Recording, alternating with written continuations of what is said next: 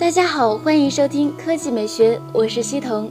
Project Tango 是谷歌一直在筹备的项目，其重要性不亚于安卓。如果你想体验这种终端的魅力，那么机会很快就要来了。之前，联想携手谷歌推出了全球首款消费级 AR 手机 PHAB 2 Pro，其最大的卖点是手机整合了 AR 技术，看上去科技感十足。比如，通过所搭载的特殊相机，可以实现室内导航，手机中预览新家电、家具置身家中的景象。现在，工信部已经给出了这款手机的信息，其机身厚度为十一点一五毫米，整机重约六百二十克。支持全网通，配备六点四英寸二五六零乘上幺四四零分辨率屏幕，内置四千零五十毫安时容量电池。此外，这款手机搭载的处理器为骁龙六五二，内置四 G 内存和六十四 G 存储空间。其一共配备了四颗摄像头，分别为一枚八百万像素的前置摄像头，一枚一千六百万像素的后置摄像头，一枚景深摄像头以及一枚运动追踪摄像头。后两者主要负责帮助手机识别周围的环境。至于联想这款 Tango 手机，最大的亮点就是陀螺仪与加速器与另外四个摄像头相结合，手机可以辨别实际场景中的三个维度的信息，并且根据手机所放置位置的不同，在屏幕上呈现不同角度的画面。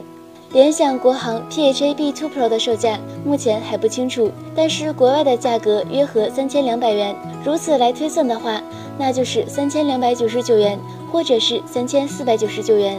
第二条新闻来看，MIUI，时间进入了八月份，MIUI 八稳定版也该与我们见面了。近日，MIUI 官方微博称，小米 NFC 公交卡和 MIUI 八会同时发布，具体的发布时间为八月底。相比之前预告的八月十六日，稍微晚了一点，但是晚也有晚的好。毕竟大家应该都不想用上一堆 bug 的稳定版，还是多留一些时间给小米去优化吧。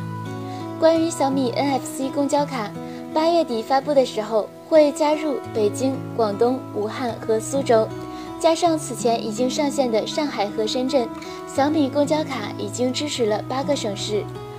科技美学微信公众账号的投票，你怎么对待新旗舰手机？百分之三十选择要看新机价格再考虑，百分之二十五选择要看新机实力如何再考虑，百分之十八选择上市就买上一代降价旗舰，百分之十四选择不买旗舰买便宜的机型，百分之十选择上市就买不犹豫。见张哥评论红魔注册那个环节有一种钦定的感觉。G 先生评论。以前买过 Note 系列，S Pen 用的少，所以买了 S7 Edge。即使 Note 7出来，我也毫不动心，因为我想哭。买 S7 Edge 刚两个多月，这 Note 7就出来了，三星真是不按套路出牌啊！而且我真的好喜欢那支笔。那言，你给我一个不换 Note 7的理由。风散了，回忆评论，严哥忠实粉丝，每天都会关注严哥的推送。这次为了看直播也是拼了，熬夜到了一点多。Skyline 评论喜欢珊瑚蓝，但是有的人说还是八二零，我就不开心了，而且还是四 G 加上六十四 G，我就更不开心了。今天的语音就到这里，大家明天见。